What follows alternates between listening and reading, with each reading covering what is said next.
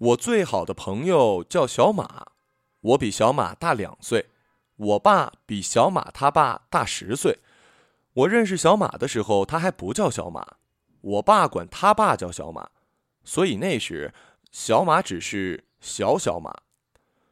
我没有当哥哥的天赋，每次带小马出去玩，跟遛狗没什么区别。小马，那儿有个玻璃球，给我捡回来。嗯，磊哥。小马，想不想吃冰棍儿啊？想，磊哥。那你把玻璃球吃了。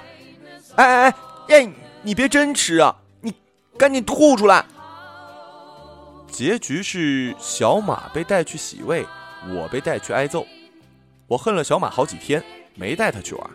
他就在楼下喊：“磊哥，你看我吃玻璃球了啊！”我捂着屁股玩命冲下楼。小马从此学会了这一招。磊哥，我想吃冰棍儿，没有。那我告诉你爸，你让我吃玻璃球。好好好好好好，买买买。几天后，小马又学了这招。磊哥，那儿有个玻璃球，给我捡回来。好好好。那儿没有玻璃球啊。我不管，我说有就有。好好好好好。呃，我我的给你，我的给你。我一度用功的读书，为的就是想知道有没有手段能把小马干掉，且不会挨揍。小马一度也很用功读书，他霸占了我所有的漫画和格林童话，从来没还过。小区里的孩子都喜欢模仿武侠电视剧，每天午后约在花园中一个平台比武。小马最矮，没孩子跟他玩，所以我就成了他唯一的对手。磊哥，你教我辟邪剑法吧。我只会华山剑法。那磊哥。你教我华山的辟邪剑法吧，滚蛋！辟邪剑法是女人练的。磊哥，那我适合练什么？你这德行，还是练辟邪剑法吧。我在平台上给小马做示范，把手里的木棍舞得生风。小马，看好了啊，这招叫白蛇吐信。小马，看好了。这招叫春风化雨。小马，小马，看好了，这招。小马捂着眼睛哭喊：“雷哥，我看不到了。”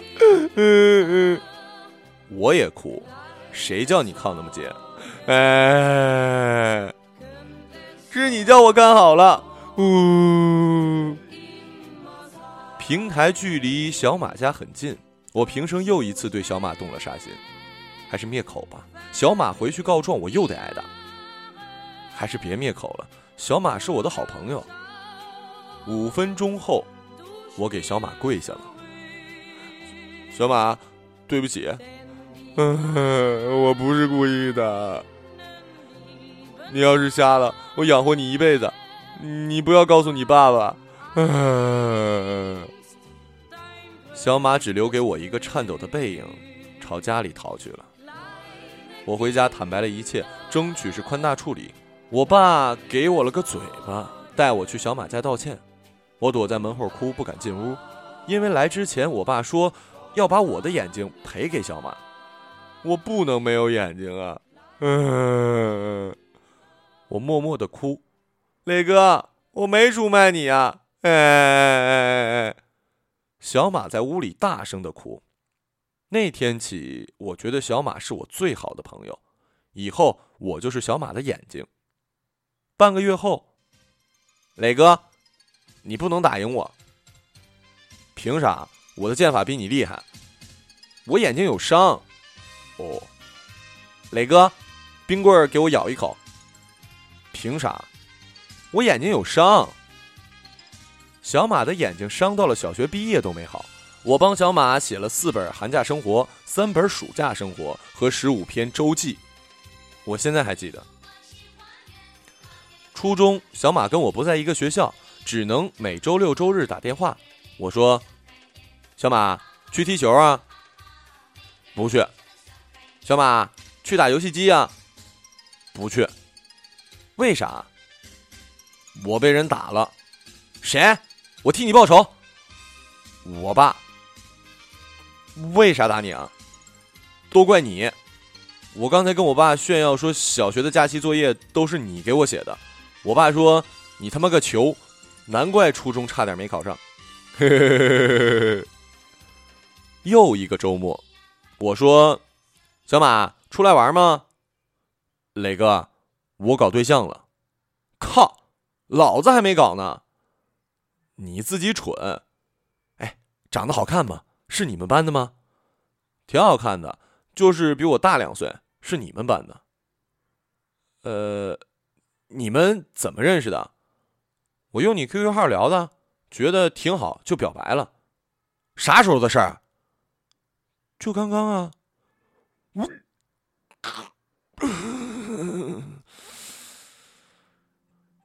那个姑娘叫刘恋，每次上课的时候会把左边的头发别到耳朵后边，露出一个超漂亮的轮廓。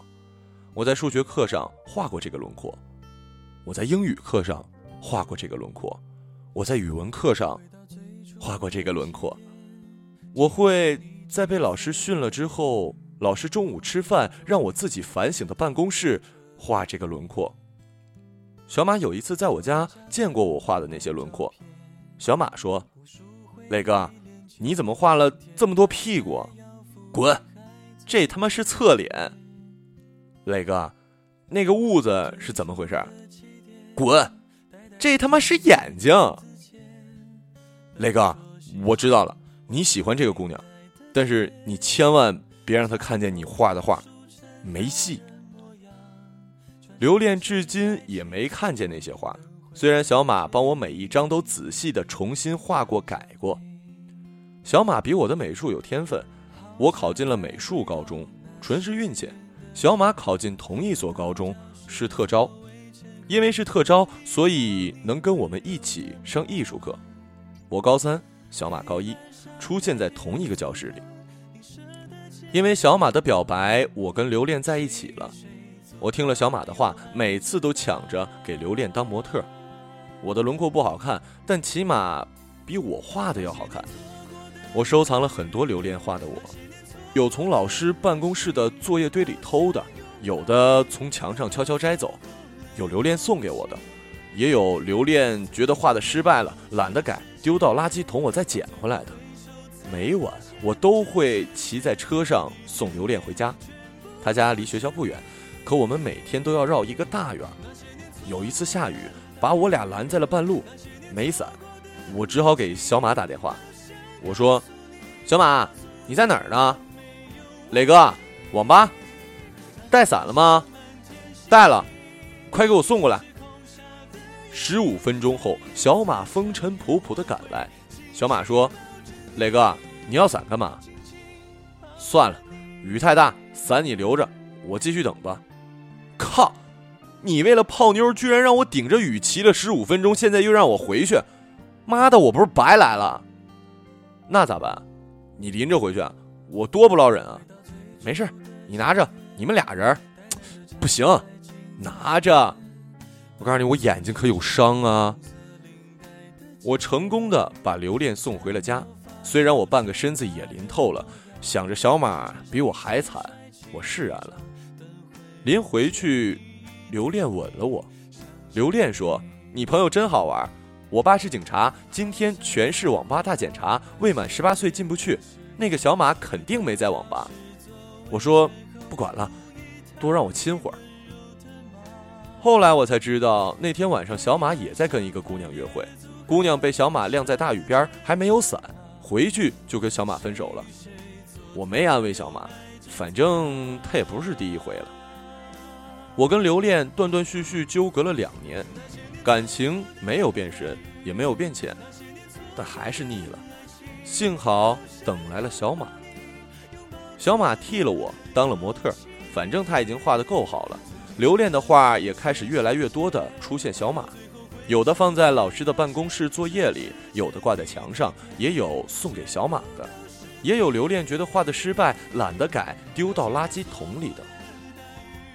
突然有一天，我开始发现，做模特的开始变成了留恋，轮廓依旧没变，小马画的驾轻就熟。也是突然有一天，小马找到我，磊哥，我想跟你说点事儿。啥事儿？刘恋跟我表白了。哦，然后呢？我给了他一嘴巴。当晚，我跟小马在小区的花园里烧画，烧了很久很久。小马问：“磊哥，怎么有这么多画可以烧啊？”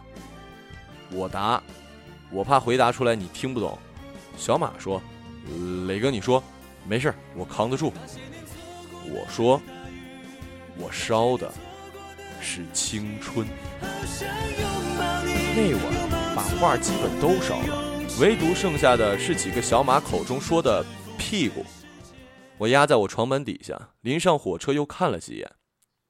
我想大学里有很多比留恋要好很多倍的姑娘在等着我吧。到校门口打量一起来的新生，我想大学肯定有很多跟留恋差不多的姑娘等着我吧。军训后，我躺在床上，唉，大学。还没有看起来像个姑娘的等着我呀。大学头两年，我跟小马换成了网上联络。小马说：“磊哥，最近干嘛呢？”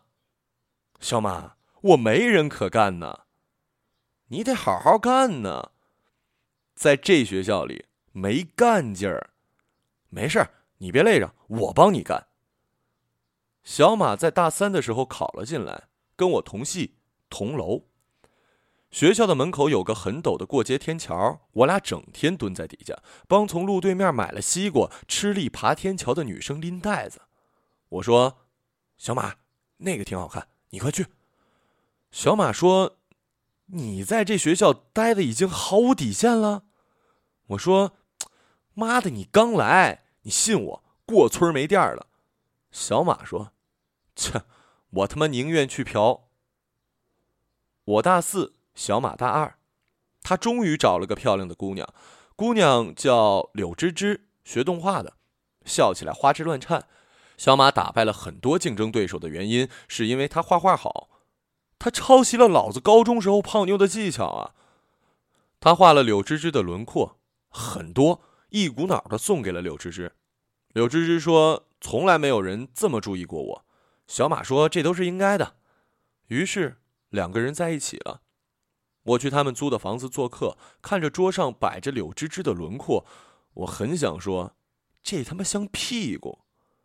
可是我眼睛没伤，那些轮廓真的很美，跟我记忆里的留恋一样。我要去实习了，柳枝枝怀孕了，这中间没有必然联系，只是我坐上火车那天，小马来借钱，我摸遍全身只有三百块，小马接了，又给我留下两百。拍拍我的肩膀，磊哥，省着点用。我说：“操，这他妈我的钱！”我一个人在深圳一家广告公司上班，同事打扮的都很漂亮，可惜都他妈是男的。我在网上找小马诉苦，他没回。第二天我留言：“小马，妈的，公司连一个女的都没有。”小马没回。一个礼拜后，小马回了。磊哥，我之前在公园给人画画，一不小心挣多了，回来请你干。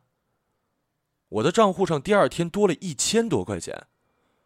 实习很快结束，毕业那晚，小马跟我吃了散伙饭，大家喝的都很多。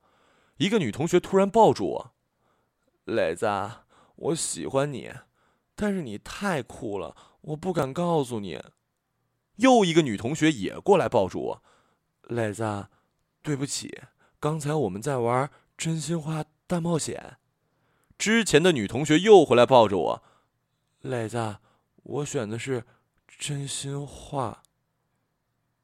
我无语。小马没抱我，我俩不用抱，况且他轮在女同学后面抱，感觉怪怪的。吃完饭，我跟小马在学校的小湖边继续喝。小马说：“磊哥，其实……”我一直把你当偶像，追随到这儿，恐怕已经到极限了。口气很像武侠小说。我说，没啥大不了的，十八年后又是一条好汉。我醉了。小马说：“磊哥，其实我比你先喜欢刘恋的。我在少年宫学画画的时候就见过他。”哦，磊哥，刘恋跟我表白的时候，我好想答应啊。哦，磊哥，我他妈舍不得你啊！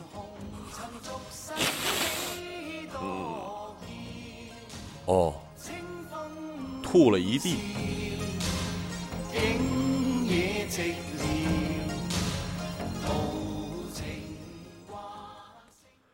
我找到了广告公司上班，在南京。有次出差回北京，我悄悄的回了学校，想给小马一个惊喜。远远的看见小马拎了一个大西瓜走在前头，刘恋笑呵呵的跟在后头。下天桥的时候，小马脚底一滑，摔了个大跟头，西瓜碎了。我说。该。没有任何人听到。小马起身回头冲刘恋笑。小马跑回天桥那边，又买了个西瓜捧着。小马这次没过天桥。马路中央，一辆超速的捷达出租车，砰！我说：“该，操！”小马在医院，躺在 ICU 里。我们中间没隔着玻璃，隔着厚厚的一堵墙。我试图把耳朵贴在墙上，幼稚的想听他的心跳，却听见后头几个女人的哭声。我喊：“你们他妈能不能不吵了？”楼道里静了三秒，然后是更激烈的哭声。刘恋也在。我们站在医院大门外一起抽烟。我忍不住哭了。我说我错了，小马是我害死的。刘恋也哭了，说你别吓我，小马不会死的。我说对对对，他不会死。两个人一起哭。那时候我想，人生的轨迹为什么非要将一些不该相遇的人交汇在一起？当然，这不是人生残忍的地方。最残忍的是交汇了还要狠狠的拆开。我跟刘恋在楼下哭了很久，又跑去附近的一个咖啡馆哭，差点被人围观，大概被人当成要私奔的男女了。刘恋说：“你误会了，我回来是来找你的。”小马很开心，说：“你见到我会很开心。”对不起。说完就哭，我说。你不用解释了，我见到你一点都不开心。